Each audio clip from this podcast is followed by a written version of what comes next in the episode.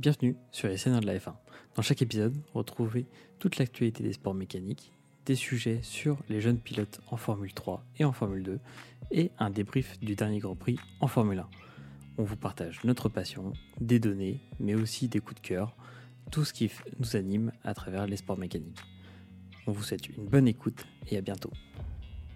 Bonsoir, bienvenue pour ce huitième épisode des Seigneurs de la F1 de la saison 2.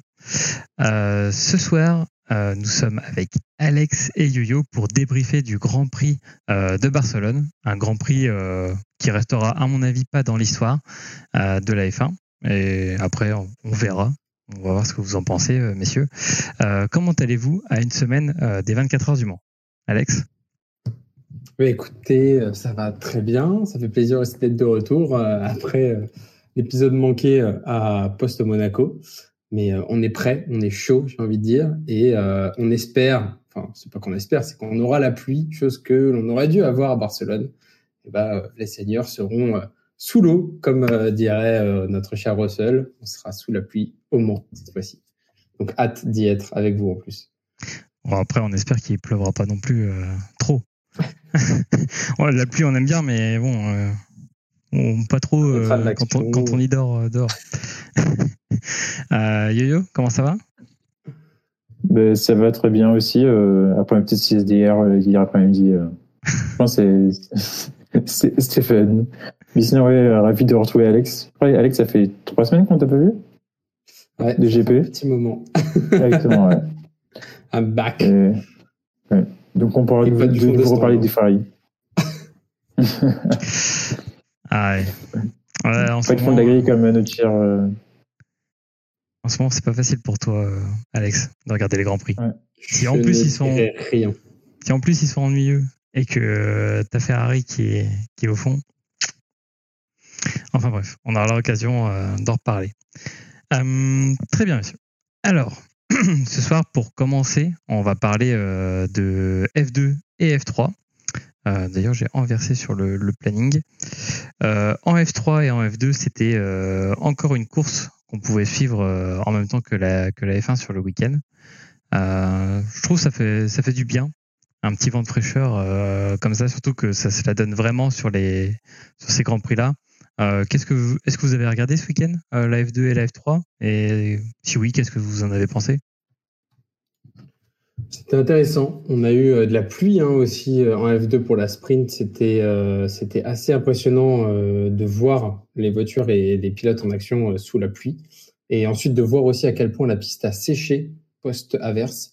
et donc du coup le pari entre les slicks ou bah, les intermédiaires ou les pneus, pneus pluie. Mais, mais très intéressant. Et la F3, voilà, c'était, j'ai envie de dire, le petit train-train habituel mais, euh, mais tout aussi euh, pertinent. Ça fait plaisir aussi d'avoir une piste quand même assez large qui permet euh, en ligne droite de, faire soit déjà un beau, départ, soit de bons dépassements. Ah, surtout que, comme on le disait dans les précédents épisodes, cette année, ils ont, ils ont modifié la, la dernière chicane et on le présentait la semaine dernière avec Johan sur la différence entre l'ancienne chicane et la nouvelle. Bon, du coup, il n'y a plus de chicane, c'est un virage en, flat euh, comme on aime bien. Et euh, c'est vrai que ça a donné de beaux déplacements. Et toi, Yo-Yo, euh, t'as regardé? Et qu'est-ce que t'en as pensé? Alors moi, j'ai regardé la F2, je n'ai pas eu le temps de regarder la F3. C'est vrai que, comme dit Alex, c'est intéressant de voir les voitures. bon, déjà, la piste séchante, c'est incroyable. Parce qu'on a vu qu'en 3-4 tours, il a arrêté de pleuvoir, et 3-4 tours, la piste était quasiment sèche.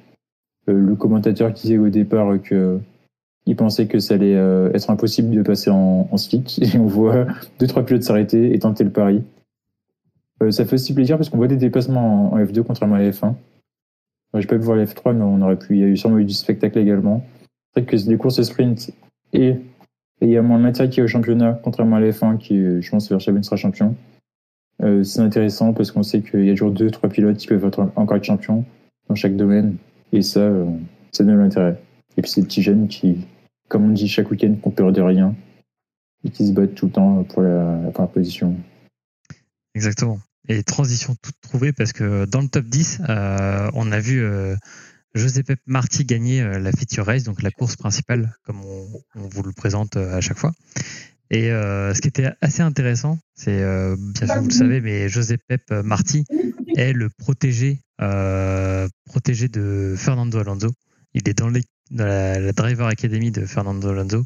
Et ça a donné une situation où on a vu Fernando arriver à 8 heures du matin, tout frais sur le Grand Prix de Barcelone, sur le circuit, pour aller supporter ces jeunes pousses.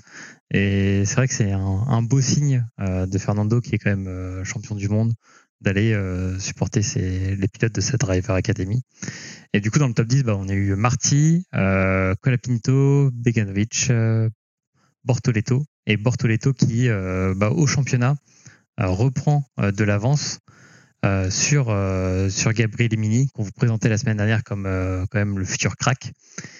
Et bah, en fait, là, on voit que c'est assez stack parce que Gabriel Emini a fait quand même une petite contre-perf euh, sur Barcelone. Et on se retrouve avec euh, Bortoletto, Marti, Beganovic et Mini. Euh, franchement, c'est des beaux combats, je trouve, en F3 cette année. Et ils se la donnent vraiment sur, sur la plupart des, courses, notamment les courses sprint, où là, c'est à fond de balle. donc c'est assez intéressant.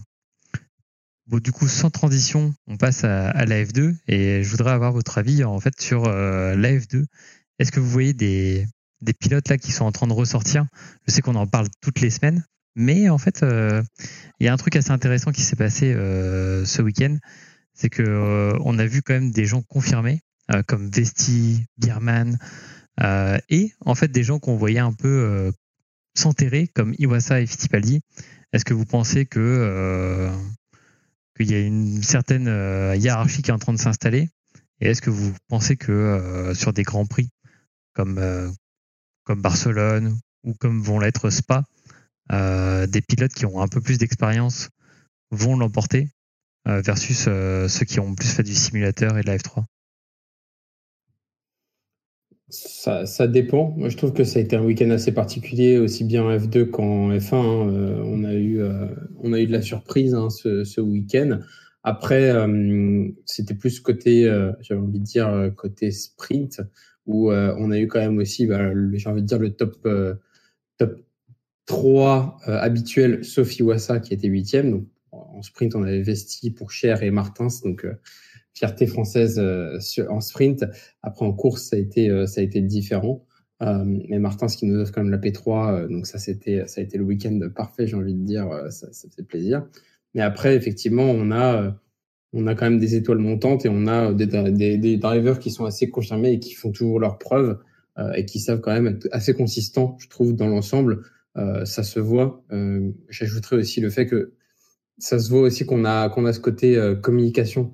Quand, quand je regardais quand je regardais un petit peu les, les, les la caméra en fait qui était mise en place par le groupe de la Formule 1 et de la Formule 2, on voyait un petit peu qu'ils mettaient en avant ces petites étoiles montantes, pareil en F3 on avait beaucoup d'onboard euh, avec Gabriel Emini justement parce que c'était exceptionnel et parce que on avait on avait on avait euh, pas mal de commentaires dessus. Pareil en, F2, on avait un petit peu les classiques, tout ce qui était parti Vessi et Iwasa parce que c'est un petit peu les j'ai envie de dire les favoris hein, euh, de, de la F2. Ce qui n'empêche pas après derrière qu'il y a quelques petites étoiles montantes qui peuvent se détacher et qui font aussi leurs preuves sur des circuits un peu plus, j'ai envie de dire, traditionnels parce qu'on est d'accord, Barcelone, c'est quelqu'un, c'est quand même une institution.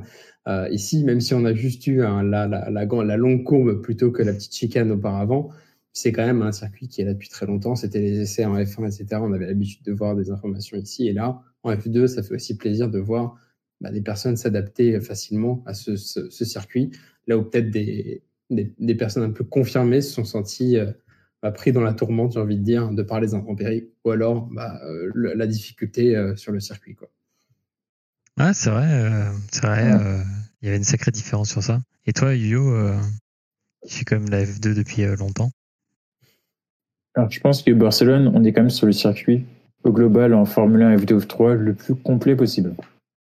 Donc, virage lent, rapide et des, des belles lignes droites également. Et je pense que forcément, comme dit Alex, euh, l'avantage qu'on a eu ce week-end, c'est qu'il y a eu des intempéries qu'il a plu. Et que sans ça, malheureusement, on aurait eu des pilotes, euh, les top pilotes. Même si c'est vrai, c'est ceux qui sont quand même ressortis devant. Mais euh, c'est vrai que c'est assez compliqué si, pour sinon pour des pilotes qui ont fait que le simulateur ou qui débutent, en tout cas en F2 ou en F3, de bien connaître ce circuit et d'en sortir. Alors, on a vu la semaine dernière Monaco, qui était assez particulier parce que forcément, Monaco, c'est un circuit où quand tu es devant, tu dépasses. C'est assez compliqué, tu restes à ta place, c'est compliqué de dépasser. Alors que là, on était de retour sur un circuit traditionnel où des dépassements étaient possibles. Et là, on retrouve quand même notre top, nos Victor Martins, Théo Pourchère, qui, euh, lorsqu'ils font pas d'erreur, sont au top du top. Et comme dit Alex, ça se voit que ce sont les futures euh, stars montantes, parce que bah, clairement, euh, la communication est autour d'eux. Quand tu regardes Canal, Canal les suit à 100%, tu suis les réseaux sociaux, euh, le, le, F2 ou le F3, sur les mêmes qui sont mis en avant. clairement, c'est, on sait qui, qui va monter. En tout cas, c'est bien, il va falloir promotion, mais j'espère que derrière, les places vont suivre en F1 parce que sinon ça va être compliqué. Et d'ailleurs, tu fais une transition toute trouvée euh, pour euh, un sujet qui, a été évoqué par les commentateurs de Canal+, euh, qui est bah, du coup le nombre conséquent de drivers, enfin de pilotes dans la Driver Academy de, Red Bull. Et en fait, il laissait supposer qu'il y avait quand même des, chances que des, par exemple, des, je crois que c'est Vesti ou Iwasa, Iwasa Westi, Adjar, tous ceux qui sont euh, sous égérie euh, Red Bull se retrouvent en fait à aller euh, potentiellement, comme tu l'évoquais, Yuyo, du côté du Japon en Super Formula. Et c'est vrai que c'était la piste avancée par de nombreux pilotes de pas s'enfermer dans un troisième pilote de F1 ou dans un poste, on va dire, un peu bancal dans une écurie qui l'est tout autant en F1. Est-ce que tu penses que quand on voit le classement aujourd'hui, il y a Vesti, Pourchère, Iwasa, Bierman, Auger. Bon, encore Auger, il doit je pense qu'il n'a pas encore le niveau F1. Mais après, tu vas avoir euh, Maloney, Martins. Est-ce que, euh, enfin Martins, est-ce que tu penses que euh, que là, par exemple, sur le trio de tête entre Vesti, Pourchère et Iwasa, bah, on sait qu'il n'y a pas, il a pas trois places en F1. Est-ce que tu penses qu'il y en a un qui va y aller? À la fin de la saison Je pense que, je pense que à la fin de la saison, est-ce qu'il y en a un qui ira? Je sais pas à la fin de la saison. Mais je pense qu'il sera pas directement chez Red Bull. Euh, je pense qu'on passera, comme tu dis, par l'équipe bancale euh, Alpha Tori avant. de toute façon, c'est le chemin classique chez Red Bull. Hein. Si tu veux arriver chez Red Bull, euh, euh on peut voir qu'auparavant, ils ont fait des erreurs en mettant euh, notre cher Pierre Gasly directement en, en faisant la promotion de F2 F1 euh, en passant par Red Bull. Je pense qu'ils vont pas faire une erreur deux fois de suite. Donc honnêtement, je pense que il y en aura un qui sera qui de chez Red Bull, de chez AlphaTauri ou qui du paddock F1 parce qu'on sait que maintenant Red Bull ne prend pas que des drivers de son académie. Il ira chez Red Bull pour remplacer Perez. On ne sait pas encore. Néanmoins, je pense qu'il y aura un, deux, trois qui ira automatiquement euh, chez AlphaTauri. Ok. Et puis après, euh, le reste, comme, comme tu le dis très bien, c'est soit un Super Formula, soit en DTM ou en supercar en ou supercar au comment on appelle ça en, en Australie. Ouais. ouais. En V8. C'est vrai que c'est assez bouché. Exactement, oui. c'est ça, V8 supercar, ouais. ok.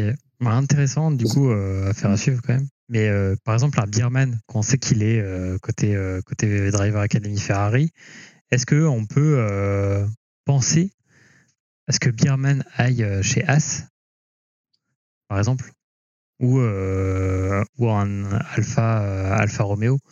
Pourquoi pas, en fait, à la fin de la saison, d'avoir un scénario euh, Bottas s'en va, Pourcher arrive, et un Bierman pourrait passer de rookie directement chez As.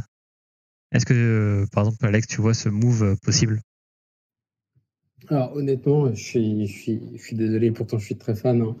Mais euh, même la question pour un pilote de F2, c'est est-ce qu'il a vraiment envie d'aller chez As euh, Je pense que c'est aussi quelque chose à prendre en considération puisqu'on a vu, euh, on a vu quasiment tous les pilotes qui étaient chez As les sept dernières années. Il n'y a pas un qui a pu aller plus haut en raison des performances de la voiture, de plein de facteurs. Euh, on l'a vu ce week-end, hein, on avait une excellente performance de, du, du Hulk euh, en qualif et après en fait ça, ça, a été catastrophique en course. On a eu on a eu des gros plans sur les aérostands qui étaient catastrophiques aussi côté As. j'ai envie de dire que cette équipe, elle tient parce qu'on a un super protagoniste euh, qui est Gunther Steiner avec Netflix euh, et euh, Mattia Binotto. Voilà, je pense que dans la saison d'après, il va se dire Ah, Mattia, comment vas-tu? Et on va voir la, la bromance, la suite de la bromance. Mais, mais, mais sinon, c'est pas une équipe en tant que. Je pense, on vient de la F2, on termine un championnat, peut-être on est content, donc du coup, on ne peut plus rester en F2. Et se dire qu'on va passer en F1 faire une année où on sera au fond du peloton, même si on va essayer de découvrir la, la, la monoplace, bah, entre, j'allais dire, As et on va dire Williams, faut se le dire, c'est un petit peu la, tête de peloton, hein, pardonne-moi euh, mon choix serait plus euh, d'aller vers, vers Williams. Là, pour le coup, je suis 100% d'accord. Et Alfa Romeo, pourquoi pas euh, Parce que euh, il y a deux ans de cela, c'était c'était plutôt pas mal. Il y a cinq ans, quand Leclerc était chez Alfa Romeo, c'était plutôt bon. On sait que dans deux ans, il y aura les nouvelles réglementations. Qui sait Peut-être que Alfa Romeo et Alfa Tauri même vont revenir un petit peu dans le midfield pour aller tacler même les meilleurs. Euh, pourquoi pas Mais là, aller sur As, ce serait un choix un petit peu cornélien, j'ai envie de dire. Et, et je, vais euh, argumenter, même argumenter ce que dit Alex. Et pourquoi ces pilotes-là n'iraient pas soit en Formula I, soit au WEC, ou des top pilotes, et ils gagneraient des titres et, des courses prestigieuses, plutôt que d'aller s'enfermer dans une queue de peloton. Tu sais que, comment de faire un ou deux ans, tu vas te griller parce que ben, tu seras le petit canard, le petit canard chez As ou chez Alpha euh, Tori. Et que derrière, tu n'auras plus de crédibilité auprès de personne. Ah, ou, même en Indy, hein, ou même en IndyCar. là, on, après, après, euh, là, c'était ce week-end. Hein, c'était Mario Andretti qui a essayé de faire en sorte que Verstappen aille en IndyCar une fois qu'il aura atteint son huitième, euh, son huitième trophée euh, champion du monde, histoire de battre un petit coup Lewis et en même temps, se dire bon, allez, viens en IndyCar, ça fait plaisir. Mais pourquoi pas hein, de se récupérer des pilotes de F2 en IndyCar ou en WEC. Euh, on a l'Alpine, Alpine qui nous présente sa hypercar là un jour ou deux jours avant le, les 24 heures du Mans pour l'année prochaine. Eh ben, pour cher Martins, j'espère que vous êtes au taquet avec Alpine et que vous avez des très bonnes relations parce que c'est le move à jouer. Alors moi, de ce que j'ai entendu dire sur l'Alpine, alors je ne dirais pas chez Alpine, franchement. Ah ouais?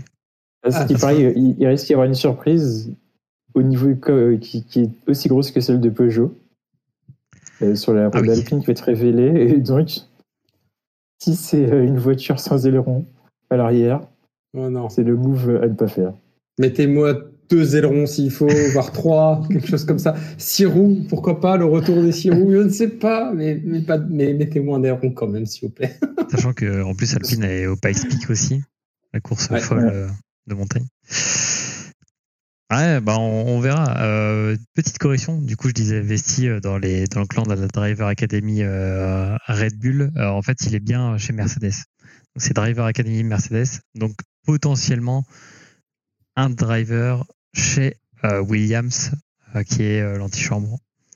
Pourquoi pas On verra. Pour remplacer peut-être Sergent ou, ou Albon. pour faire la transition du coup avec la F1, tu, m'as parlé de, de Mattia Binotto, Alex. Et eh ben en fait il y a eu une information comme quoi apparemment Helmut Marco aurait retenu Christian Horner pendant toute une soirée pour le convaincre de rester chez Red Bull et de ne pas aller euh, chez Ferrari.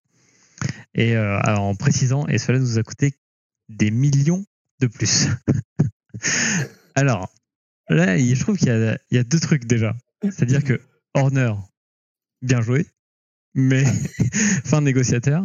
Et deuxième truc, c'est que est-ce que la masse salariale n'est pas dans le budget cap de l'écurie? Parce qu'en fait, euh, ça voudrait dire que c'est pour ça, c'est pour garder Horner qu'ils ont libéré des ingénieurs, des top ingénieurs chez McLaren ou chez Aston. Est-ce que, euh, est-ce que vous pensez que, que Red Bull euh, fait quand même le bon move en gardant, en gardant Horner qui est quand même la tête d'affiche de Red Bull? Et d'ailleurs, est-ce chez Red Bull, ça serait bizarre. Hein. Voilà, c'était plutôt. est-ce qu'il, bon, tu penses qu'ils auraient fait l'inverse? Binotto chez Red Bull. Mais est-ce que toi, en tant que fan de Ferrari, t'aurais voulu avoir Horner en, principal? Non, non, Mettez-nous Zidane ou quelque chose comme ça. mais, euh, ouais, Sébastien Loeb, quelque chose comme ça. Bon, il va y aller, il va lui dire, écoute, mon petit, on fait la voiture la plus rapide. Non, non, euh, Horner, euh, chez Ferrari, ça l'aura peut-être, je pense, pas du tout fait. Euh, effectivement, je pense qu'un Horner, il est très bien là où il est, parce qu'il a toujours sa, il a son caractère, et je trouve qu'avec les pilotes qu'il a, ça match très bien, j'ai envie de dire, surtout avec Verstappen. Euh, J'ai envie de dire qu'ils ont le même caractère hein, euh, entre les deux. Même si Verstappen, au niveau du caractère, il se rapproche un peu plus de Toto Wolff, j'ai envie de dire, parce que Toto, il a des phases aussi assez énervées. Euh, mais mais c'est vrai que euh, je trouve que garder Horner aligné un petit peu, euh, enfin négociateur effectivement ce, ce Horner, bah, il justifie, hein, il dit bah écoute j'ai été chercher les Mercedes, ok on est bon.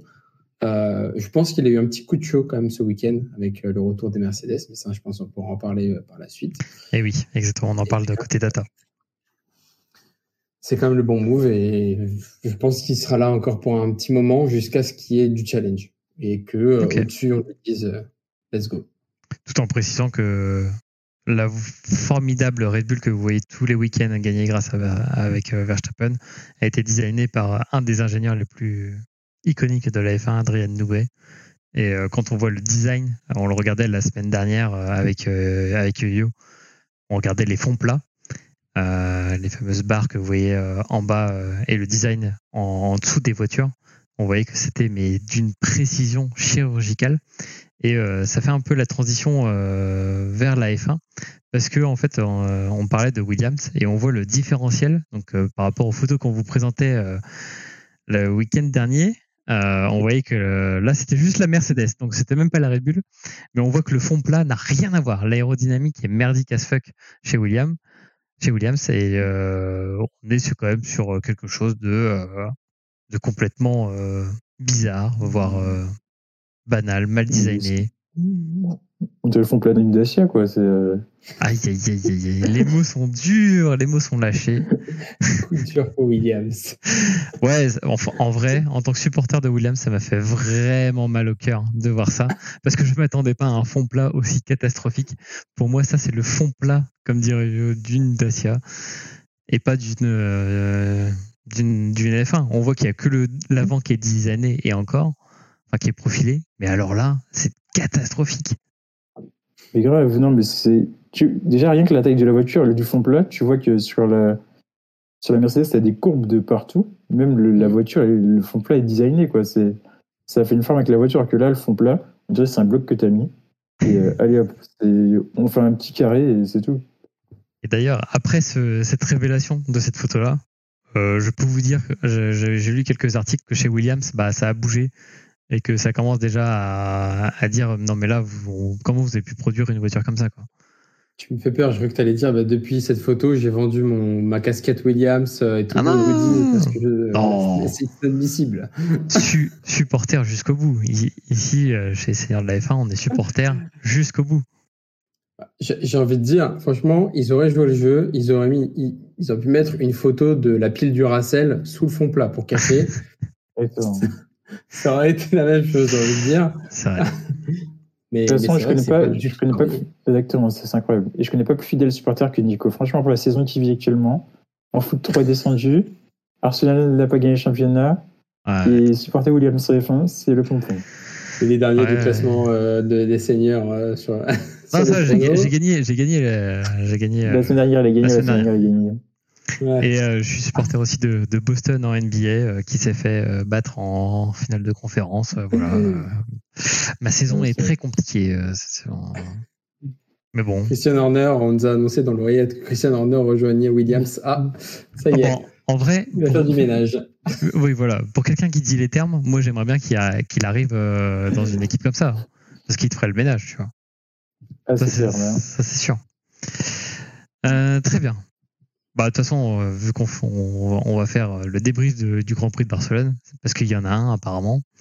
Euh, autant vous dire que du coup les Williams ne sont pas dans le top euh, dans le top 10, mais euh, le top 10 de ce week-end, euh, c'est en course principale Verstappen, Hamilton, Russell, Perez, qui a fait une belle remontada, même si tout le monde s'est s'est dit que Perez avait fait une sacrée remontée, mais Russell, il a gagné 9 places. Hein. faut, faut quand même le préciser.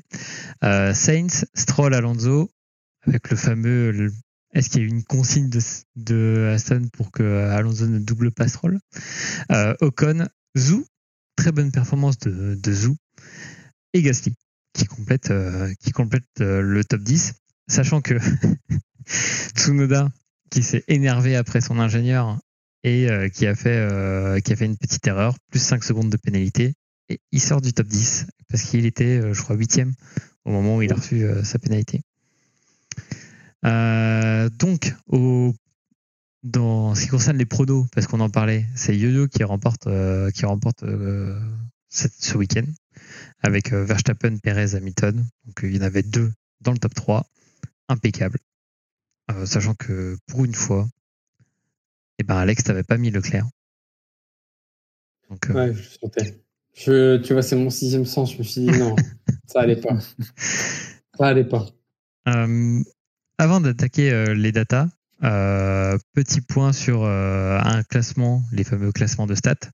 Max Verstappen, du coup, rentre dans le top des, des tours en tête d'une course.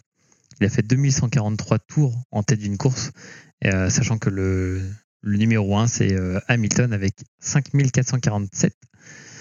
Donc il y a encore un peu de chemin pour, pour Max, mais s'il garde une voiture comme ça, euh, sans doute qu'il ira chercher euh, ce degré de performance. Mais là, euh, il y a un truc qui est assez intéressant et on en parlait au travers de tous nos épisodes, c'est le nombre en fait de grands prix qu'on a dans chaque saison. Et on se rend compte que bah aujourd'hui, on arrive quand même à remonter assez vite dans les stats parce que quand on voit des Prost, Senna, Vettel, Schumacher dans le classement, bah il y avait quand même moins de grands prix avant et, et ça, ça tournait quand même fort. Est-ce que vous pensez que euh, du coup tous ces classements-là devraient être actualisés avec une date de fin? Parce que maintenant on a quand même beaucoup plus de grands prix qu'avant. Sûrement, hein. c'est sûr. Euh, on est d'accord avec Yo. Hein. Je pense que là, il y a. C'est indéniable, ça c'est pas comparable avec euh, ce qui se passait auparavant. À l'époque. Et j'ai même envie de dire, ça devrait être dans une, complètement un autre univers, puisque Arton Senna, Alain Prost, même Nigel Manson, euh, avaient des monoplaces assez équivalentes en termes de performance. Hein.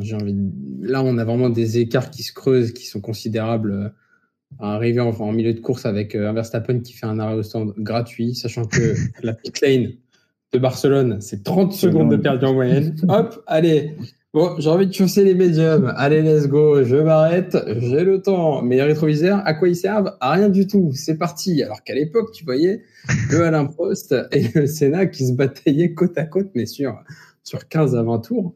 Je pense que c'est pas du tout comparable. Là, c'était plus, c'était peut-être de la donnée plus intéressante. Et je pense que même si, euh, en termes de data, on arrive à retrouver le nombre de dépassements qu'il devait y avoir entre les deux, justement, les deux, le top 2 ou le top 3, on aurait des stats, mais complètement délirantes. Quoi. Bon, on essaiera de chercher ça euh, pour la prochaine fois. Mais euh, il y a un truc intéressant que, que tu as dit, euh, là sur la course, sur la course, si on revient à la course du Grand Prix de Barcelone, là on va rentrer un peu plus dans la data et je vais vous poser les questions par rapport à ça. là, c'est une courbe qu'on voit du coup en, visuel sur le, stream et en VOD. C'est la courbe de, Verstappen du coup normal à zéro. Euh, et on voit son gap en secondes par rapport aux autres pilotes. Et en fait, on voit que sur le rythme, alors déjà dès le départ, mais il y a Sainz, mais il s'est effondré dès le départ. Le gap euh, n'a fait que, euh, que monter. Et en fait, il y a un pilote qui est, qui est assez performant sur le long run, c'est Hamilton. Et en fait, on voit que Hamilton a gardé quand même un, un, gap avec Verstappen qui est assez, assez constant jusqu'à l'arrêt au stand. Et après, on voit que bah, tout s'effondre. À partir du moment où tout le monde s'arrête, tout le monde s'effondre, sauf. Euh, et du coup, le gap grandit avec, euh, avec Verstappen. Surtout qu'il y a des moments où il s'est mis euh, en tête d'avoir le meilleur tour en course, Verstappen. Et, et autant vous dire qu'il est allé le chercher. Est-ce que vous pensez que là, on est sur un pilote qui est en confiance, comme on le disait la, semaine dernière avec Yo, en confiance, avec la bonne voiture, en fait, tout est parfait, quoi. Je pense aussi, ouais, je pense que bah, le pilote est confiant. La meilleure voiture bah, du plateau. Euh, il voit que ses concurrents sont loin, il voit qu'il y a Leclerc qui part du fond de grille, euh, son coéquipier qui est très loin aussi, euh, et puis Mercedes, alors certes, ils sont de retour, mais qui vont pas mal travailler, parce que vendredi, euh, on doutait, on doutait eux-mêmes doutaient encore de leurs évolutions. Donc quand tu as une voiture sur laquelle tu pas serein, alors certes, tu as un jeu d'expérience tour par tour, mais tu sais pas ce que, ce que ça va donner. D'ailleurs, là, on le voit encore que Mercedes, premier relais, tout se passait bien. Et ensuite, deuxième relais, euh, ça s'est calmé. Puis je pense aussi que tout le monde attendait la pluie, comme nous, Mm. comme les téléspectateurs. Donc tout le monde s'est dit, bon, bah, si un coup, à- un coup à jouer, il n'y a pas besoin qu'on prenne de risque, on attend la pluie. Verstappen, il fera sûrement une erreur quoi que ce soit s'il pleut. Et la pluie n'est jamais arrivée aussi de ce côté-là, donc c'est vrai que Ouais. c'est assez compliqué. Et puis on, quand on écoutait les, les commentateurs et les, les teams, ils, essaient- ils essaient également de faire un ou deux arrêts. Donc un pilote dans sa tête, même si, si tu dis de faire un arrêt, il va plus être à l'économie. Alors que si tu fais deux arrêts, il va être à l'attaque. Et euh, vu que la stratégie n'était pas totalement définie, c'est assez compliqué de savoir ce qu'il devait faire également. Donc je pense que aussi c'est pour ça qu'on voit tout le monde de- diminuer. Et Verstappen qui est confiant, qui sait que lui, euh, quoi qu'il fasse, euh, il a juste à adapter sa stratégie. Il est devant, il a 30 secondes d'avance. S'il veut, il s'arrête, il boit un petit café, il va aux toilettes, il revient. euh, voilà. Bottas pourrait le faire, ça. À la grande époque, il aurait pu le faire. Euh, mais du coup, j'ai la question qu'on pourrait qu'on qu'on se posait aujourd'hui en sujet focus, c'est est-ce que pour vous, Mercedes est sur le retour? C'est un, un sujet que tu as commencé à évoquer, Alex, tout à l'heure. Est-ce que tu penses que Mercedes, là, est euh, en phase de revenir euh, dans, le, dans la course? Parce qu'on le voit au classement, euh, au classement général. Bah, du coup, ils ont doublé Aston Martin euh, avec une bonne avance. Est-ce que là, Mercedes euh, is back? Et euh, peut aller grappiller des places aussi en, termes de classement dans les pilotes Moi, je dirais oui. Pourquoi? Euh, Déjà, je trouve qu'ils avaient un super rythme en termes de vitesse de pointe. C'était, on était globalement aux mêmes pointes que Verstappen. Alors, c'était assez, assez, assez équilibré, je trouve, avec le DRS dans la ligne droite. Ferrari atteignait 332, Mercedes aussi 330. Red Bull était assez similaire, hein, 335 même. C'est vraiment impressionnant quand ils mettent le DRS Red Bull. La, la, la, linéarité, en fait, c'est incroyable. Et, et en fait, j'ai envie de dire, on a des circuits qui vont arriver prochainement qui sont un petit peu faits pour Mercedes. On a du Canada, donc c'est un petit peu un mixte euh, de ce que c'est c'est du Red Bull, hein, certes, mais si on se focalise sur Mercedes, on est sur des circuits assez assez bons. Autriche, ça va peut-être être la particularité, mais comme on a vu que les Mercedes étaient assez rapides sur à, Barcelone, qui est un circuit qui est quand même assez assez rapide et avec euh, une difficulté en termes de virage. Red Bull est assez similaire. On a Silverstone, qui est très bien pour l'aéro Mercedes. Euh, la Hongrie, Spa et, et, et j'en passe. Donc on est, je pense, sur une belle lancée euh, pour Mercedes. À voir vraiment s'il n'y a pas eu, s'il n'y a pas un pépin qui se passe entre temps ou euh, ou la pluie encore une fois qui peut jouer des mauvais tours à certains pilotes. Euh, et, qui peut remettre vraiment les pendules à l'heure. C'est ce qu'on se dit entre seigneurs, c'est vraiment la pluie qui, j'ai envie de dire, elle remet les cartes sur la table et là, vraiment, c'est, on se débrouille et, c'est parti. Il n'y a plus de stratégie, ça n'existe plus. La gestion de pneus, c'est vraiment le pilotage et la gestion. Euh, je pense qu'on est sur une amélioration qui s'est vue ce week-end. On a eu enfin, on est, on est habitué à avoir des Mercedes en dehors euh, du top 3. Là, elles nous reviennent avec un podium, les deux Mercedes sur le podium parce qu'on a eu un Leclerc qui était très loin et Perez a fait une remontée. Mais je croyais vraiment on est dans les derniers tours qu'il allait rattraper Russell, mais Russell a amélioré son rythme et c'était c'était fantastique. Euh, et effectivement, comme tu le montrais avant, avec un graphique assez assez intéressant. Hamilton, il a toujours eu ce rythme, j'ai envie de dire, mais quand on sait l'écart qu'il y a de performance entre la Red Bull et la Mercedes, je trouve que c'est vraiment pas déconnant ce qui s'est passé et ça peut euh, montrer un petit peu euh, de belles évolutions d'ici cette fin d'année et l'année prochaine. Ouais. Ok, bah je pense qu'on est assez d'accord avec euh, avec cette analyse. Euh, ouais, c'est vrai que là, euh, en plus on, en parlait avec Yuyu quand même au travers des différents épisodes. on savait que le pack d'amélioration arrivait à, Barcelone. Il était présent normalement à Imola et ça permettait de anticiper Barcelone. Mais comme il n'y a pas eu Imola, bah, du coup, euh, il a fallu décaler un peu la stratégie.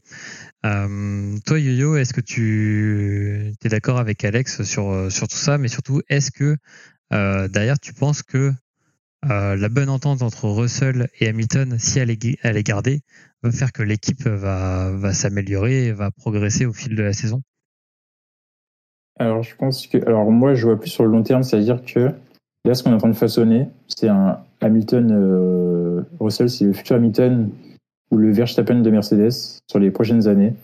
Je pense que la cohésion est retrouvée. Hamilton, lui, il va pas chercher à se battre avec lui, justement, il va chercher à, à le protéger. Là, on a vu ce week-end, euh, certes, ils sont, ils sont malentendus, il y a eu une incompréhension. Les deux pilotes se sont dédouanés. Ils sont, ils pas cherché à remettre la faute l'un sur l'autre. Dans l'écurie, tout le monde était serein. Euh, Schumacher aussi qui a participé euh, à l'élaboration de la voiture, à l'amélioration pendant le vendredi soir, en faisant du, je crois, pendant plus de 5 ou 6 heures, plus que petit matin en tout cas, du simulateur pour fournir les informations aux ingénieurs. Donc on voit qu'on a une, écurie Mercedes qui roule. On a peut-être le futur de la F1 justement avec euh, Schumacher qui pourrait être le, remplaçant d'Hamilton. Et Russell en tout cas qui est façonné, qui connaît la voiture parfaitement. Et la voiture elle est également faite pour lui. Ok. Bah, en tout cas, en tant que fan de George Russell, je l'espère euh, de tout cœur euh, qu'il devienne le, futur grand. En plus, euh, quand même, quand on l'entend à la radio, c'est quand même euh, team first et j'aime bien euh, ce, ce genre de, de comportement en F1. Euh, je pense que, que vous aussi euh, d'ailleurs. Un petit point sur le, le classement euh, général après, avant notre euh, sujet focus. Donc, euh, Verstappen 170 points, Perez 117, Alonso 99, Hamilton Russell, Sainz Leclerc, Stroll, Ocon Gasly. Là, on voit que c'est quand même euh, assez stack euh, sur la fin. Euh, là où on pouvait espérer qu'Alonso revienne sur Perez, bah en fait là c'est Perez qui a, creusé un peu le un peu d'écart. Et là Alonso voit Hamilton revenir. Donc la deuxième place, elle est, pas gagnée. Bon, la première, on pense que ça, va ça va rouler pour euh, Verstappen. Mais le, Hamilton Alonso Perez jusqu'à la fin de la saison, ça s'annonce mais assez fou comme combat. Euh, pour notre sujet focus euh, d'aujourd'hui, on voulait euh, vous parler de, quelque chose de, spécial qui se passe. On a l'impression depuis quelques grands prix. Si on met un peu de côté le Grand Prix de Monaco qui était quand même assez particulier, c'est euh, bah, un peu pourquoi les grands prix sont si clean et surtout comment trouver de l'intérêt dans ces grands prix où on a l'impression un peu de s'ennuyer. Et en fait, je voulais avoir votre avis sur déjà un pourquoi les grands prix sont si clean est-ce que vous, vous avez euh, l'impression qu'il y a moins de, on, le- note, hein, il y a moins de drapeaux jaunes, il y a moins de crash, il y a moins d'erreurs dans les stands. Est-ce que là, vous pensez qu'on a atteint un- le sommet de l'efficacité en, en F1 et de la fiabilité? Parce qu'on voit qu'il y a aussi moins de voitures qui sont en panne mécanique. Est-ce que vous pensez qu'on a atteint ce niveau-là en F1 aujourd'hui? Alors moi, je pense que la FIA a un peu tué la F1. Euh, clairement. Euh, dès qu'il y a des pilotes qui se bataillent, dès qu'il y a un truc qui se passe, petit incident, pénalité. Euh, la mécanique, euh, il y a des restrictions budgétaires. Tu as aussi un nombre de moteurs et de pièces à avoir. Chose où euh, normalement la F1 c'est la course armement. Celui qui a la meilleure voiture. À l'époque, tu avais même deux voitures par écurie, par pilote. Euh, donc s'ils détruisaient une voiture, c'est que le week-end, euh, ils avaient comme une seconde voiture. Euh, tu as également tout ce qui est euh, ben, consigne d'équipe, où euh, maintenant, des fois, ça chipote parce que tu laisses passer un, tel ou un tel. On est plus dans du euh, show à l'américaine, ou spectacle à l'extérieur du Grand Prix. On va nous vendre un Grand Prix avec de la communication, des vidéos, des circuits urbains pour attirer du monde. On perd également les circuits traditionnels où tu as des dépassements. Aujourd'hui, je suis désolé, mais Las Vegas, Miami, je suis désolé, mais c'est pas tirant. Il n'y a pas de dépassement, il n'y a rien. Stratégiquement, euh, ben, stratégie, euh, comme on peut le voir, on fait des arrêts en 2-3 secondes. Qu'est-ce qu'on peut en tirer euh, de ça À, l'époque, il y avait l'essence qui donnait un sens à la stratégie. Aujourd'hui, les pneus. Alors, on va dire, on va faire un ou deux arrêts. La seule chose qu'on va, qu'on va miser, c'est sur le fait qu'un pneu se arrête plus que l'autre parce que ça a mal été fait par, par Pirelli ou parce qu'un pneu explose. Mais c'est vrai que c'est compliqué. Euh, donc pour moi, c'est clairement la, la FIA. Comment se passionner? Ben, Pour moi, c'est les évolutions technologiques, voir la voiture évoluer, les voitures évoluer, les vitesses auxquelles ça va. Parce qu'on est plus sur les voitures qui vont aussi vite qu'avant. Ouais. Donc pour moi, c'est clairement ça qui permet de, qui, qui donne la passion et puis la stratégie euh, au niveau euh, dépassement de soi du pilote. Ok, intéressant. Est-ce que Alex, tu partages euh, cette analyse? Ouais, je rejoins, je rejoins Yo-Yo euh, sur cette, sur cette analyse-là. Pour répondre à ta, à ta deuxième partie de, la, de la question, je trouve aussi qu'on a, on a aussi des pilotes, j'ai envie de dire un meilleur choix de pilote on a, c'est beaucoup plus propre. Hein. On s'était dit comparé à l'année dernière, et même l'année dernière, on s'était dit, on a moins d'accidents, on a moins de choses. Alors, je dis pas que Grosjean c'était le tu bordel. de Latifi là aussi. Hein. Que Latifi, que Mazepin, que beaucoup ah de pilotes comme ça faisaient un petit peu l'enfer. Mais je trouve que ça a joué et on voit aujourd'hui qu'il y a moins, on a quasiment plus de crash au démarrage. Il y a eu Zou l'année dernière, mais c'était quand même assez c'était pas vraiment un crash, c'était juste qu'il s'est entremêlé, il s'est fait prendre en sandwich, donc c'était pas volontaire, j'ai envie de dire, il n'y avait pas de dive bomb euh, comme comme il y avait pu avoir. Euh, donc du coup, c'est déjà pour moi, je trouve bonne chose, faut se le dire. Après, je rejoins Gueux sur tous les points et aussi sur le fait que on a une voiture qui est bourrée de technologie, bourrée d'assistance, etc. Ok, donc les pilotes se bataillent moins avec la avec la voiture, même si effectivement ils ont beaucoup plus de puissance. Le turbo, c'est quelque chose aussi à maîtriser, donc c'est pas facile je peux comprendre amplement cette partie-là. Sauf que à l'époque, et les seigneurs, on est très fans de cette époque-là, où en fait les pneus, tout le monde avait du pneu dur et on n'en parle pas. C'était la mécanique, la puissance et surtout le pilotage. Et donc chacun avait sa technique. Un Alonso, il braquait à 90 degrés quand il arrivait en virage, chose que personne ne faisait. Et il était euh, une demi-seconde plus rapide autour juste en faisant cette technique-là. C'était complètement fou. Ayrton Senna, il avait son fameux coup d'accélération, coup d'accélérateur dans le virage, donc des, tout petits coups par-ci par-là pour regagner en motricité et en vitesse, et c'était complètement euh, complètement euh, aberrant. Euh, et en fait, aujourd'hui, on a des véhicules qui, bah, en fait, comme disait Hugo, même si on a des budgets de cap, c'est la course un petit peu à l'armement où tu as une voiture, tu as toute une équipe qui est derrière toi, plus ton équipe elle est grosse et plus tu as d'infra, etc. Donc plus ta voiture va être avoir un avantage considérable par rapport à tout le peloton. Et en fait, c'est tout bonnement ça, et c'est ce qui fait qu'on s'embête un petit peu, j'ai envie de dire. On l'avait, on l'a jamais trop dit à côté senior, mais euh, la FIA tente de, j'ai envie de dire, de régulariser, de rendre la F1 plus compétitive. C'était la promesse de cette année et de l'année dernière. Quand je vois un Verstappen qui lâche son meilleur temps en qualification et qui lâche une seconde d'avance sur le numéro 2, je me dis, non, mais là, il y a un petit souci quand même. Euh, côté DRS, on voit des 350 km/h de Red Bull, ce qui est génial, et on voit le reste du peloton qui a 340. Bon, bah là, il y a un petit souci quand même, les gars. c'est plus ce que c'était. Euh, donc, ça, crée plus de problèmes qu'autre chose, et surtout, bah, en fait, on se retrouve avec des circuits d'époque. On prend l'exemple de Barcelone, qui ont la place de dépasser, en F3, c'est génial. En F2, c'est génial. En F1, il y a trop de décalage, il y a trop de différence de puissance, ou alors il y a trop d'importance d'aéro, etc. Et on voit que le fond plat qu'on a vu tout à l'heure, c'est complètement différent. Donc on se retrouve avec des circuits qui sont larges, mais personne n'en profite parce qu'il n'y a plus de bataille. Quoi. Donc du coup, on s'embête. Et c'est un petit peu, euh, un petit peu le, problème, euh, l'état actuel aujourd'hui. Ouais, non, mais vous avez complètement raison. Euh, après, si je veux me faire euh, l'avocat du diable euh, sur ce sujet-là, je dirais, est-ce que, bah, en fait, c'est aussi une course à la fiabilité qu'on entraîne depuis quelques années, parce que depuis quelques années, en fait, les voitures coûtaient plus cher, parce qu'il y avait plus, beaucoup plus d'incidents. On a vu quand même des, des budgets. Alors, je crois que c'était quand il y avait Latifi qui avait en total des trucs qu'il avait euh, causé en perte chez Williams, c'était faramineux.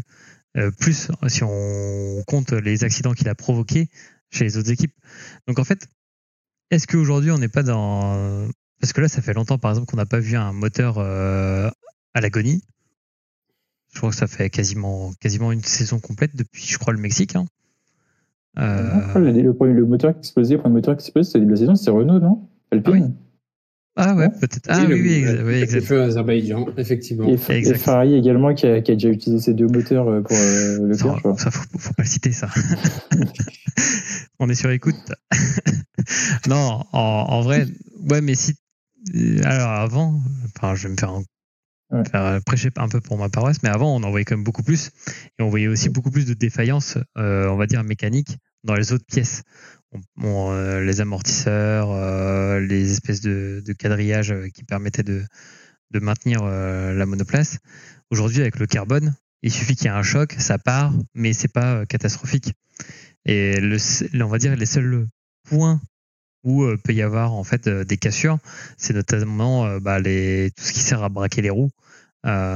si on monte trop fort sur un vibreur, c'est pour ça qu'elles sont ultra fiables et que du coup on est sur des voitures qui sont quand même d'une technologie sans égale. Est-ce qu'on n'est pas je rajouterais aussi, tu as, une arme aussi qui est très bien, c'est utiliser ton aileron plein de carbone sur le pneu arrière pour faire une petite crevaison et te dire, bon allez, c'est qu'un aileron à changer et l'autre il est dans le mur. C'est parti quoi. Bah, T'as vu, Norris, il a percuté Hamilton et ça a pas crevé. Hein. C'était euh, un coup de chance. C'était un coup de chance. et, puis pour aller aussi un petit peu plus loin, j'ai envie de dire, l'année dernière, on se souvient très bien, c'était la première année euh, globalement avec les nouvelles, euh, les, nouvelles, les, nouveaux, les nouvelles monoplaces.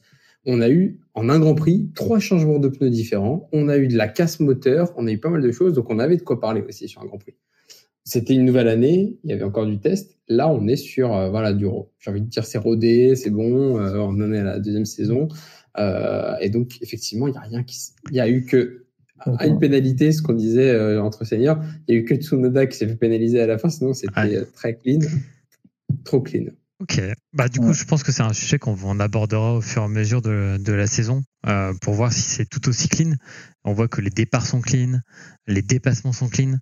Donc euh, pourquoi pas une petite mise à jour de la FIA euh, d'ici euh, d'ici la fin de saison. On suivra tout ça. Et euh, juste pour la deuxième parenthèse euh, sur le, ce sujet-là, comment vous vous trouvez de l'intérêt dans ces grands prix? Est-ce que c'est les en ce moment c'est vraiment il y a aucun intérêt et c'est les grands prix sieste? Ou est-ce que vous arrivez à trouver de l'intérêt? Par exemple, de mon côté, je sais que en regardant euh, les datas, en regardant tout ce qu'il y a dans le tableau de bord, comme je vous l'avais montré dans, dans les précédents épisodes, tout un tableau de bord sur euh, qu'est-ce qui se passe dans les micro-secteurs, les dépassements, euh, là où les zones de freinage. Il y a aussi la météo maintenant. je me branche sur un truc de météorologie pour regarder l'avancement des nuages. Enfin, tout ce truc un peu de kiff de, de, de, de data. Donc là, je trouve mon intérêt même dans des grands prix ennuyeux.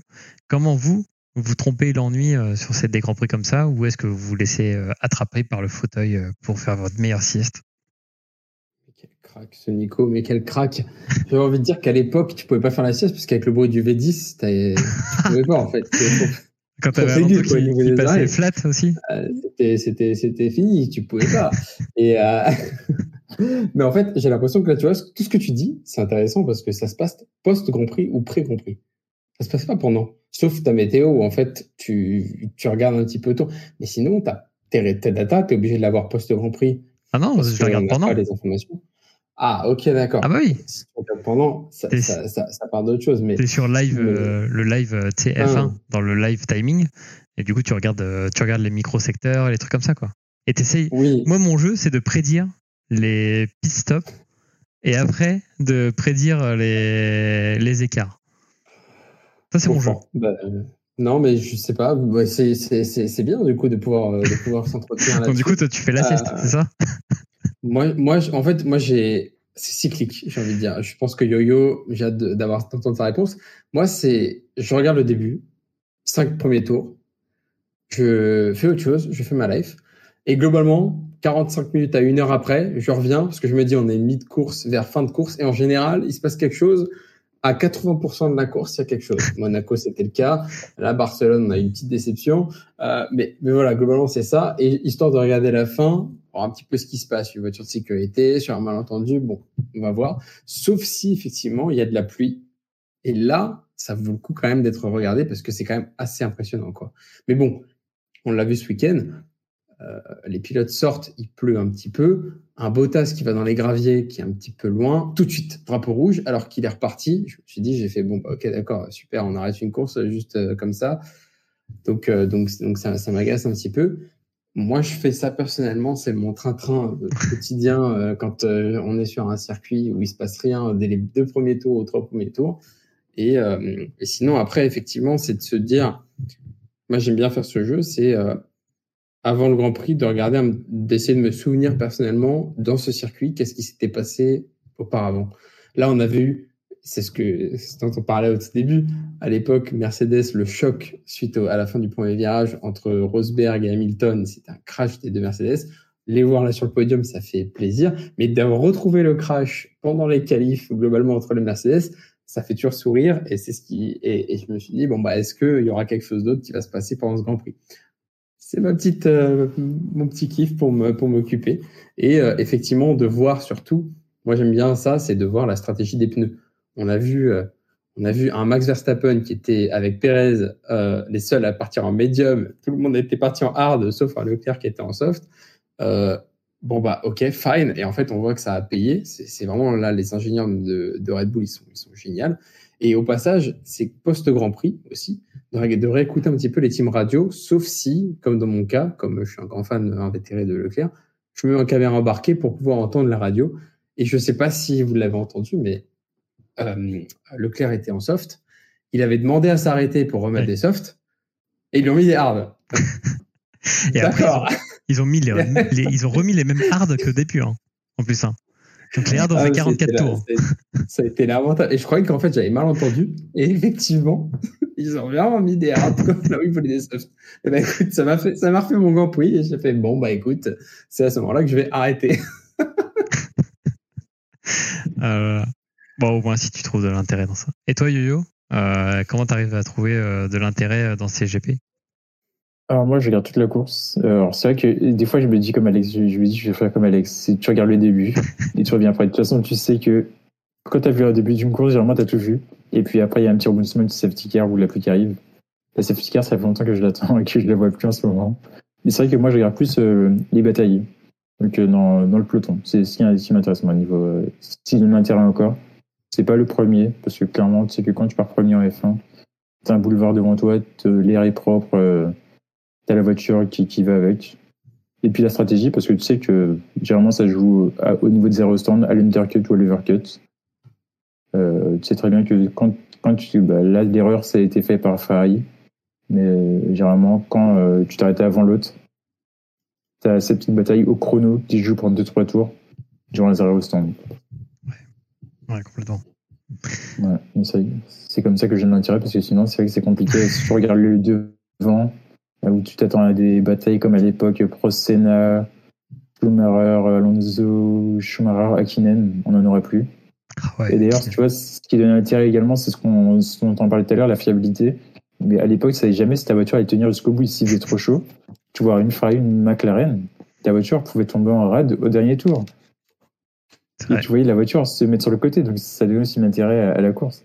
Alors qu'aujourd'hui, les voitures sont tellement fiables il y a même plus ce facteur chance où tu dis la voiture, euh, le moteur va lâcher. Euh, incroyable. Non, mais euh, t'as raison. Bah, du coup, si on, si on résume un peu nos trois profils, c'est ça qui est intéressant.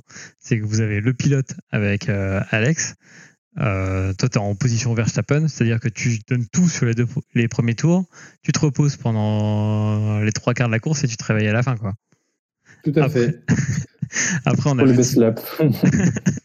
Surtout quand le faire par, euh, par quasiment dernier. Donc, alors là. Euh, ah ouais, voilà, c'est la sieste là. Euh, team principal qui, qui, suit les batailles et, et les stratégies. Et euh, moi, plutôt dans la peau de l'ingénieur avec les, les datas. Donc, on, se complète très bien, messieurs.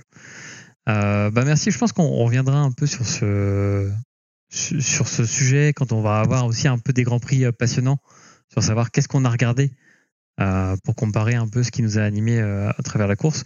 Mais en tout cas, ce qu'on peut vous recommander, si jamais euh, vous ennuyez, il y a des, il y a des dispositifs qui existent aujourd'hui. Euh, dans MyCanal, par exemple, on peut switcher entre les caméras, les on-board des différentes monoplaces.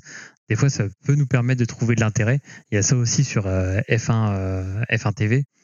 Mais en fait, il y a des dispositifs aujourd'hui euh, qui peuvent nous permettre de regarder soit les données, soit euh, des pilotes qu'on aime bien, euh, suivre des batailles. Quand, par exemple, Johan vous propose de regarder les batailles au milieu du peloton, vous pouvez bah aussi switcher de caméra et aller sur des pilotes qui sont entre des batailles. Quoi.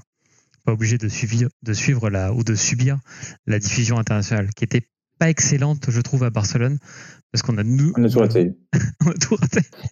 Toutes les batailles, dès qu'il y a un truc, dès qu'il y a un dépassement, vous dire le type était anti-dépassement. Son chouche, c'était Verstappen et Alonso, et les dépassements, il connaissait pas.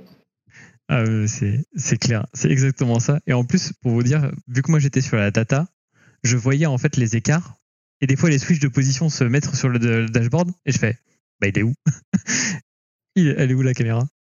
Et ça, On le voyait pas. Et on le voyait en replay après. Euh, très bien messieurs. Euh, du coup, pour terminer euh, ce, cet épisode, on va prendre l'avion direction le Canada avec le Grand Prix du Canada. Format un peu différent des Grands Prix qu'on a eu précédemment parce qu'il n'y a pas de F2 et il n'y a pas de F3. Donc on est sur un Grand Prix, en Europe. Grand Prix full Formule 1 euh, pour couvrir bah, du coup les. euh, alors, hop, je vais dans les stats les 70 tours du circuit Gilles Villeneuve. Euh, Qu'est-ce que vous attendez vous du Grand Prix du Canada? Est-ce que vous attendez un peu de hype? Est-ce que euh, on sait que c'est un circuit particulier où la météo peut très très vite changer? Est-ce que vous euh, vous attendez quelque chose de, de ce Grand Prix? C'est 70 tours hein, quand même, hein. c'est très long. Euh, c'est très long. S'il pleut, ça peut être pas mal. Franchement, ça peut être bien. Après, euh, moi j'ai hâte, euh, hâte de voir bah, la partie vraiment midfield parce que la top field, bon, ça va être plié en 4 voire en 5. Euh, mais hâte de voir un petit peu si on a des dépassements qui se font dans des endroits où on s'y attend pas. Euh, s'il y a voilà des, des moves qui se font et surtout les sanctions de la FIA. Euh, on n'en a pas parlé aujourd'hui, on n'a pas trop détaillé, mais quand Yuki a subi une pénalité, alors encore une fois, il y a deux écoles. Moi, je voyais beaucoup de personnes qui étaient pro Yuki. Moi, je trouve qu'effectivement, il n'a pas laissé de marge de manœuvre et que c'était complètement justifié. Encore une fois, c'est mon opinion. Euh, mais sur ce Grand Prix, c'est c'est typiquement le cas où on a au début de la ligne droite, on a directement un, un enchaînement de virages où là, on voit des personnes faire des dive bombs du turfu et c'est là où ça se bat en cacahuète. Euh, et aussi les fameux, euh, le fameux undercut ici qui marche très bien euh, au Canada. Donc hâte de voir s'il y a de la stratégie et hâte de voir si Ferrari ne chie pas dans la colle. Excusez-moi de le dire, mais c'est juste un pro Ferrari en termes de stratégie. Euh, ça, c'était l'équivalent d'un ancien podcast où on a fait de la stratégie. Est-ce que le pilote a raison sur l'ingénieur? Je laisserai Ferrari en décider ainsi pour dans deux semaines. Et surtout que tu parles de l'undercut. Du coup, pour rappeler, c'est euh, quand vous arrivez à gagner du temps en vous arrêtant premier au stand comparé à celui qui est derrière vous ou devant vous pour euh, vous permettre en fait de gagner ce laps de temps comparé à lui. Et en fait, euh, ici, bah, du coup, si vous êtes en, VOD ou sur le live, vous voyez en fait que au virage 13, 14, vous rentrez directement en ligne droite dans les stands. Et après, quand vous ressortez, vous subissez pas le premier virage. Vous rentrez directement dans le deuxième virage ce qui vous permet de gagner encore plus de temps. Donc euh, il y a une époque fameuse dans la F1 où en fait la ligne de départ et d'arrivée était directement aussi euh, dans le prolongement de la ligne de stand et il n'y avait pas de limitation dans les stands. Ce qui fait qu'on pouvait arriver pleine balle dans les stands et gagner le Grand Prix comme ça. Euh, donc euh, c'est toujours un circuit as- assez euh, assez particulier euh, ce circuit-là. Toi Yo-Yo, est-ce que tu partages ça? Est-ce que tu penses que va pas y avoir de, de, de débat devant et que bah, derrière euh, midfield plus bottom field, est-ce que ça va se batailler? Alors déjà, pour moi, le Grand Prix de Canada, c'est mon Grand Prix favori. C'est le circuit que je préfère le plus en Formule 1, c'est le circuit Gilles Villeneuve. Ok. Euh, circuit traditionnel, assez complet. Il y a un circuit où il se passe toujours quelque chose.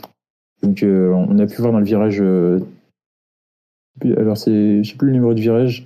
En tout cas, Hamilton, Hamilton Vettel 2019. Ok. Il y a le mur des champions. Euh, Hamilton Vettel, je pense que tout le monde s'en souvient, c'est quand Vettel coupe dans l'herbe et il dépasse Hamilton. euh, Ah, Dans oui. le virage 3-4. Exactement, un virage 3-4. ouais. Ok, 3-4. Il l'accroche. Exactement, ouais. Le mur des champions qui fait qu'il y a toujours quelqu'un qui se crache soit aux qualifications, soit en, en pleine course, et qui neutralise le, le circuit.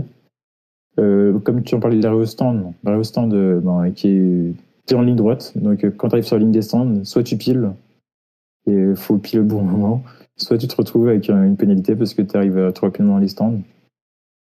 Euh, moi, ce que j'attends de voir, alors ce- c'est quelque chose qu'on n'en parle pas trop, mais c'est le retour d'Alpine. Euh, on les a vus euh, très bien placés à Monaco. Cette, ce ce week-end, ils ont fini juste derrière les Aston, en sachant que Gasly a eu 6 places de pénalité. Donc, il y a le retour de Mercedes. Donc, la petite Aston, si elle se bouge pas, le, bah, l'Alpine peut se retrouver devant. Et ça, je pense que ce sera pas une surprise. Ok, intéressant. Donc, moi, c'est la bataille euh, au milieu donc Aston, Alpine, Mercedes, et puis Ferrari en fonction de, de lumière des, des mécaniciens. Donc, le meilleur des autres, la, la, bataille du meilleur des autres, quoi. La, la, bataille du championnat, parce que euh, Red Bull c'est un championnat et puis après le reste, c'est vrai. Okay. ouais, c'est notre, notre, compétition. Euh, très bien. Bah du coup, on va on va prendre les pronos pour ce Grand Prix du Canada, le Grand Prix à Montréal. Euh, Yo-Yo, je t'écoute pour tes pronos. Ah, c'est compliqué, hein. honnêtement. Euh, Verstappen premier, ça ne changera pas. Ok. Euh, Sergio Perez deuxième et troisième Lance Stroll. Il est à domicile. Petit cadeau d'Hamilton d'Alonso qui retient tout le monde. Sur une foule, il déjà fait cadeau en Espagne, donc euh, il lui fait encore un cadeau chez lui. Euh, il retient tout le monde. Et Ah, Stroll finit troisième pour son Grand Prix national.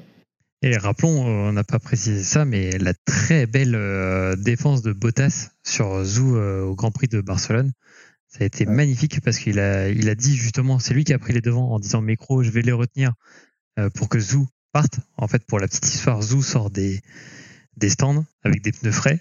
Et du coup, pour profiter du gain de ces pneus frais, euh, il était juste devant Bottas et Bottas a bloqué volontairement, a ralenti un peu le rythme de- des poursuivants pour laisser permettre à Zou en trois tours d'avoir 6 secondes d'avance, ce qui est considérable.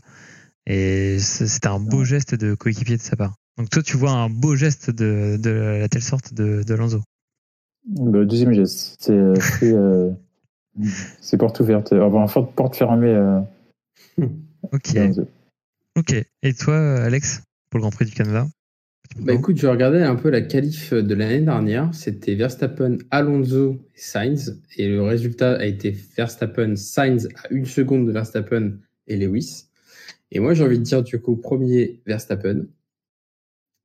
Deuxième, Leclerc. Je le remets dans mon classement. J'espère qu'il n'aura pas de pénalité euh, sur la grille euh, ça là. Et qu'ils vont pas faire des changements. Et je vais mettre euh, le, pa- le père Fernando euh, en P3.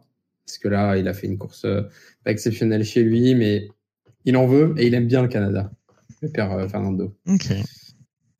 Ok, ok. Intéressant. Et ben moi, je vais pas mettre Verstappen. Eh, ah, question, toi qui es un fan inconditionnel de Williams, penses-tu qu'il y aura Latifi ce week-end-là Dans les tribunes euh, du paddock? Ah là là. euh, J'aimerais bien le voir agiter le, agiter le drapeau à damier. Moi, c'est mon rêve. Voir Latifi euh, comme ça. En fait, en faisant ça, il fait de la réverbération, de la lumière et Non, ça c'est encore- aveugle un pilote qui se prend dans le. Non. Non, non, c'est encore pire. Il lâche le drapeau. C'est ça qui va arriver.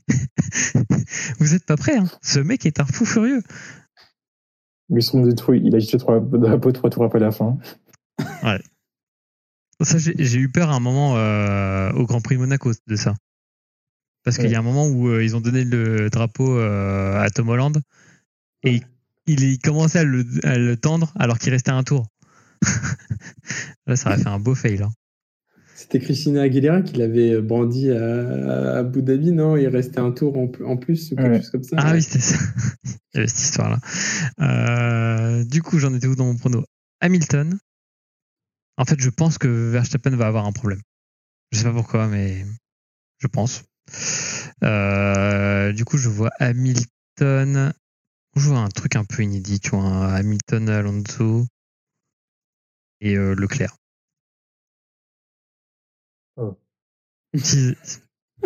Quoi J'aurais mis un trio euh, moteur Mercedes à ce moment-là, mais, Ouais, moi aussi. Ah ouais Bon, non, euh, let's go. hein. mais Leclerc, Dieu bénisse. Non, mais j'aurais mis Russell, mais j'ai envie, de- j'ai envie quand même que Leclerc, déjà, un, il trouve euh, le problème qu'il y a sur la monoplace, et deux, qu'ils arrivent à le corriger et qu'ils re- reprennent un peu de points euh, pour revenir sur, euh, sur Sainz, quoi. C'est ça, surtout. Tout à fait. Donc euh, je fais un peu un 1-2 en mode à l'ancienne et après euh, Leclerc. euh, voilà. Mais avec Verstappen euh, qui a un problème. Moi je veux bien taper un mur. hein. Parce que non mais Le mur des légendes. attends, attends, attends, parce que en fait le truc c'est que elle a beaucoup, je trouve qu'elle a beaucoup de, de sous-virages de cette voiture. Et il- et là il disait à Barcelone qu'il glissait sur le train arrière et le virage à, enfin les plusieurs virages assez assez à- en angle droit euh, côté de, de Canada, bah, ça va être tendu, tu vois, de de faire avec des Ouais. voitures comme ça. Je sais pas. Et puis au Canada, tu as du vent quand même, tu es sur le. Oui, voilà. Et c'est une des voitures un qui subit le plus le vent. Effectivement, c'est ce qu'on disait dans un des podcasts. Dès qu'il y a du vent, c'est là où la, la monoplace est différente. Difficile à conduire. Mais bon, est-ce qu'il y aura du vent au Canada? Est-ce qu'il y aura de la pluie? Nous nous retrouvons donc dans deux semaines. Exactement. Et tu fais euh, bah, le closing de fin. Merci Alex. On se retrouve dans deux semaines pour le Grand Prix du Canada avec euh, tous ces pronos. Et nous, euh, on a, on se donne rendez-vous dès samedi pour les 24 heures du Mans. Ça va être, ça va être insane. Grave. Du coup, messieurs, reposez-vous bien. On se revoit euh, samedi matin pour, euh, pour les 24 heures. Et en attendant, bah, on vous fait de, de gros bisous et rendez-vous pour le débrief euh, du Grand Prix du Canada.